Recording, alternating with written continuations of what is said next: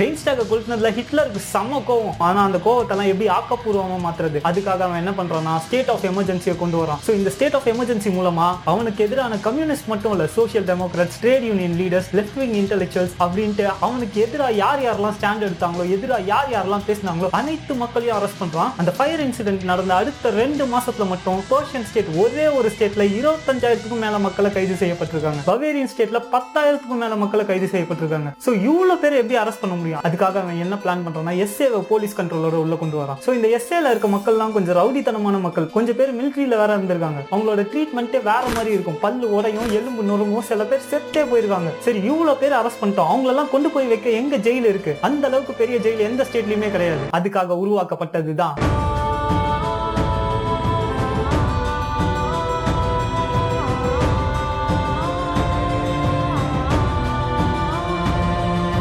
இந்த concentration camp எதுக்காக உருவாக்கப்பட்டுச்சுன்னா ஹிட்லரோட political எனிமீஸ்லாம் அடக்கிறதுக்காக. அவனை எதிர்த்து பார்லிமெண்ட்ல ஒருத்தன் கூட கேள்வி கேட்கக்கூடாதுன்றதுக்காக. அவனை எதிர்த்து எவனாவது பேசினானா ஆன்டி ஜெர்மன்ஸ் அப்படின்னு முத்திரையை குத்தி ஜெயில போடுறதுக்காக. இப்போதைக்கு வெறும் சில நூறு மக்கள் மட்டுமே கொல்லப்பட்டிருந்த இந்த கான்சென்ட்ரேஷன் கேம்ப்ல அடுத்த வர சில வருஷங்கள்ல லட்சக்கணக்கான பேர் கொல்லப்பட போறாங்க.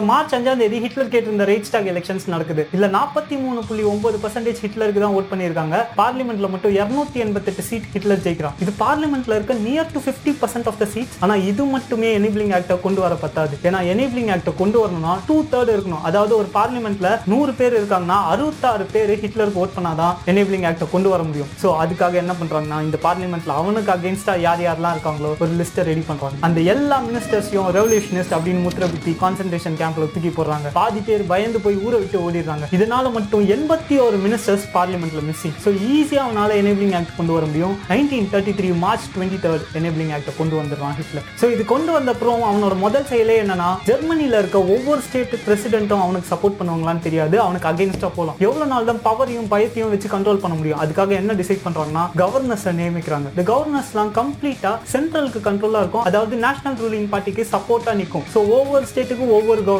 இந்த கவர்னருக்கு அந்த ஸ்டேட்ல இருக்க பிரசிடென்ட்டை விட ஜாஸ்தி பவர் வழங்கப்பட்டது. ஸோ அது மூலமா அந்த ஸ்டேட்ல இருக்க பிரசிடென்ட் கவர்னர் கண்ட்ரோல்ல தான் இருப்பான். அந்த ஸ்டேட்ல ஏதாவது ரெவல்யூஷன் அகேன்ஸ்ட் ஹிட்லருக்கு நடந்துச்சுன்னா அந்த கவர்னர் கண்ட்ரோல் பண்ணுவான். ஸோ ஜெர்மனியில இருக்க மொத்த ஸ்டேட்ஸுமே ஹிட்லர் கீழே கண்ட்ரோல் ஆகும். அதுக்கு நெக்ஸ்ட் என்ன பண்றோம்னா கவர்மெண்ட் சர்வீஸ்ல இருக்க எல்லா ஜூஸையும் வேலையை விட்டு நிற்கிறான் ஜூயிஷ் டாக்டர் கிட்ட ட்ரீட்மெண்ட் எடுத்தா நேஷனல் இன்சூரன்ஸ் மூலமா அவங்களோட பில்லை கொடுத்து உங்களால மெடிக்ளைம் கிளைம் பண்ண முடியாது அப்படின்ற ரூலை கொண்டு வரான். என் ஸ்கூல்ஸ்ல எத்தனை ஜூஸ் குழந்தைங்க சேர்க்கணும் அப்படின்ற கவுண்டியும் நிர்ணயிக்கிறான். இதுக்கும் மேல அவன் சொந்த மக்களே கன்ஸ்ட்ரெயின் பண்ற மாதிரி ஒரு லாவை கொண்டு வரோம் law for the prevention of hereditary disease offspring இந்த லா படி என்ன அர்த்தம்னா யாருக்காவது ஹெரிடேட்டரி டிசீஸ் அதாவது தலைமுறை தலைமுறையா டிரான்ஸ்ஃபர் ஆகுது ஜெனட்டிக் டிசீஸ் ஏதாவது இருந்தா அவங்கள கண்டுபிடிச்சு குடும்ப கட்டுப்பாடு பண்றது தான் இந்த லாவே இது மூலமா ஜெர்மனியில ஸ்ட்ராங்கான பீப்புளோட பர்சன்டேஜ் அதிகமாகும் ஹிட்லர் நம்பினா ஆனா இதுல இருந்த ஒரே பிரச்சனை என்னன்னா இது ஆப்ஷனல் கிடையாது மேண்டட்ரி அதாவது உங்களுக்கு ஜெனட்டிக் டிசீஸ் இருந்ததுன்னா கண்டிப்பா குடும்ப கட்டுப்பாடு பண்ணிடுவாங்க. இந்த ஆக்ட்ஸ் எல்லாம் எனேபிளிங் பண்ணிட்டு இருக்க டைம்ல ஜெர்மனி டிஃபென்ஸ் ரீஆர்மெண்ட் பண்ணிட்டு இருக்கான். இது கண்டிப்பா லீக் ஆஃப் நேஷன்ஸ்க்கு தெரியும். லீக் ஆஃப் நேஷன்ஸ்ன்றது யாருன்னா வேர்ல்டு வார் ஒன்னுக்கு அப்புறம் ஒரு வேர்ல்டு பீஸ் கம்யூனிட்டி உருவாக்கலாம் அப்படின்னு உருவாக்கப்பட்டது தான் இந்த லீக் ஆஃப் நேஷன்ஸ் இல்ல எல்லா நாட்டுல இருந்தும் மெம்பர்ஸ் இருப்பாங்க. ஸோ அந்த ஜெர்மனியோட ஃபாரின் மினிஸ்டர்ஸ்லாம் என்ன பேசிட்டு இருக்காங்கன்னா பிரிட்டன் பிரான்ஸ் மட்டும் அவங்க ஆர்மியை பெருக்கிட்டே போகுது. ஸோ கண்டிப்பா எங்களோட ஆர்மியும் பெருசாகணும். அதனால ஒரு லட்சம் லிமிட்ல இருந்து ஆறு லட்சமா கொண்டு போக போறோம். இது கண்டிப்பா எங்களோட சேஃப்டிக்காக தான். வேற எந்த நாட்டு மேலயும் போர் தொடுக்கிற எண்ணம் எங்களுக்கு கிடையாது அப்படின்னு சொல்றாங்க.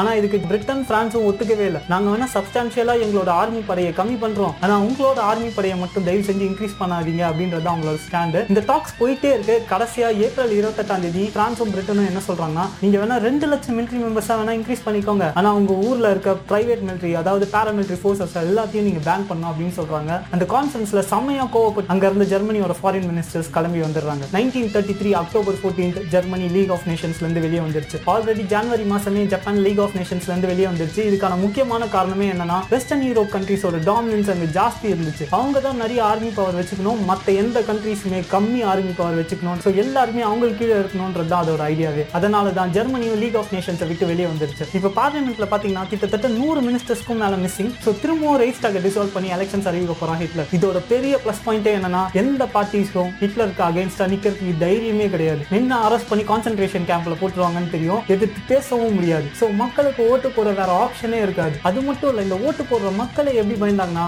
நம்ம நாசி பார்ட்டிக்கு எதிராக ஓட்டு போட்டோம்னா நம்மள கான்சென்ட்ரேஷன் கேம்ப்ல கூட்டிட்டு போய் டார்ச்சர் பண்ணலாம் கொலை கூட பண்ணலாம் அப்படின்னு பயந்துட்டு இருந்தாங்க. ஸோ அந்த எலெக்ஷன்ஸில் மட்டும் ninety two point one percentage votes Nazi பார்ட்டிக்கு விழுது. பார்லிமெண்ட்ல இருக்க எல்லா மெம்பர்ஸுமே நாசி பார்ட்டி மெம்பர்ஸ் தான். வேற பார்ட்டி மெம்பர்ஸே கிடையாது. பேருக்கு எலெக்ஷன்ஸோ டெமோக்ரஸியோ இருந்தாலும் கிட்டத்தட்ட இது சர்வாதிகார ஆட்சி தான். பயத்தால மட்டுமே கட்டமைக்கப்பட்ட ஆட்சி இது. ரோம் இவன் தான் எஸ்ஏவோட லீடர் மாதிரி எஸ்ஏவை ஃபுல்லா கண்ட்ரோல் பண்ணிட்டு இருக்கான். அவனுக்கு ஜூஸ் மேல இருந்த மொத்த கோவத்தையும் இந்த ஸ்டேட் ஆஃப் எமர்ஜென்சி அறிவிச்ச டைம்ல யூஸ் பண்ணிக்கிறான். ஜூஸோட சூப்பர் மார்க்கெட்டை உடைக்கிறது ஜூஸை எல்லாரையும் கான்சென்ட்ரேஷன் கேம்ப் உள்ள கொண்டு வந்து டார்ச்சர் பண்றது. கடந்த ஒரு கேம்ப்ல மட்டும் ஒரு லட்சத்துக்கும் மேல ஜூஸை கான்சென்ட்ரேஷன் கேம்ப்ல கொண்டு வந்திருக்கான். இது எலெக்ஷன்ஸ் நடந்து முடிஞ்ச அப்புறமும் கண்டினியூ ஆயிட்டே இருக்கு. ஹிட்லருக்கு கம்ப்ளைண்ட்ஸ் மேல கம்ப்ளைண்ட்ஸ் வந்துட்டே இருக்கு. இண்டஸ்ட்ரியலிஸ்ட் கிட்ட இருந்து லோக்கல் கவர்மெண்ட் ஆஃபீஸ்ல இருந்து இப்படி ஏகப்பட்ட கம்ப்ளைண்ட்ஸ் வந்துட்டே இருக்கு. அதனால என்ன பண்றோம்னா Hitler SA concentration camp control பண்ற பவர்ல இருந்து எடுத்துறான் ரோமுக்கு பயங்கரமான கோவம் ஆனா டேரக்டா வெளிக்காட்ட மாட்டான் ரோம் அதுக்கு பதிலா அவன் பேசுற மீட்டிங்ல எல்லாம் என்ன பேசுவானா இன்னும் ரெவல்யூஷன் முடியல. செகண்ட் ரெவல்யூஷன் காத்துட்டு இருக்கு அப்படின்னு மீட்டிங்ல பேச ஆரம்பிச்சான். இதெல்லாம் எதுக்கு சிக்னல்னா ஹிட்லரோட ஆட்சி சரியில்லை. நாங்க இன்னொரு ரெவல்யூஷனை கொண்டு வர போறோம். அதுக்கான சிக்னல் தான் இது.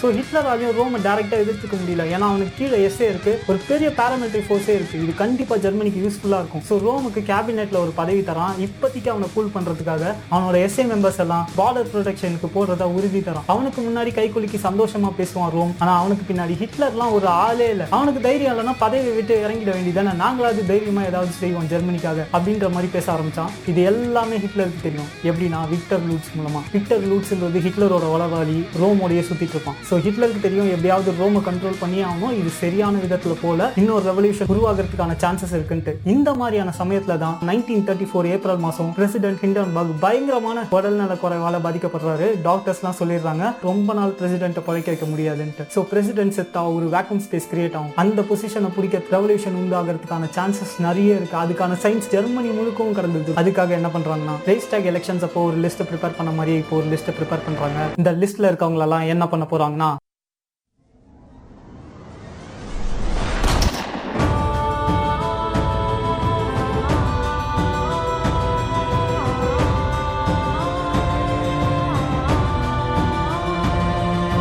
ரோம் நாசி பார்ட்டிக்கு பவர் வந்த அப்புறம் தான் ஹிட்லருக்கு அகேன்ஸ்டாகவே பேச ஆரம்பிச்சிருக்கான். அதுக்கு முன்னாடி ஹிட்லருக்கு பயங்கரமா ஹெல்ப் பண்ணவன் ரோம். எஸ்ஏ இவ்வளோ பெரிய பாராமிலிட்டரி ஆர்கனைசேஷனா இருக்குன்னா அதுக்கு ஒரே காரணம் ரோம் மட்டும்தான். அப்படிப்பட்ட ரோமோட பேர் தான் லிஸ்ட்ல முதல் பேரா இருக்கு.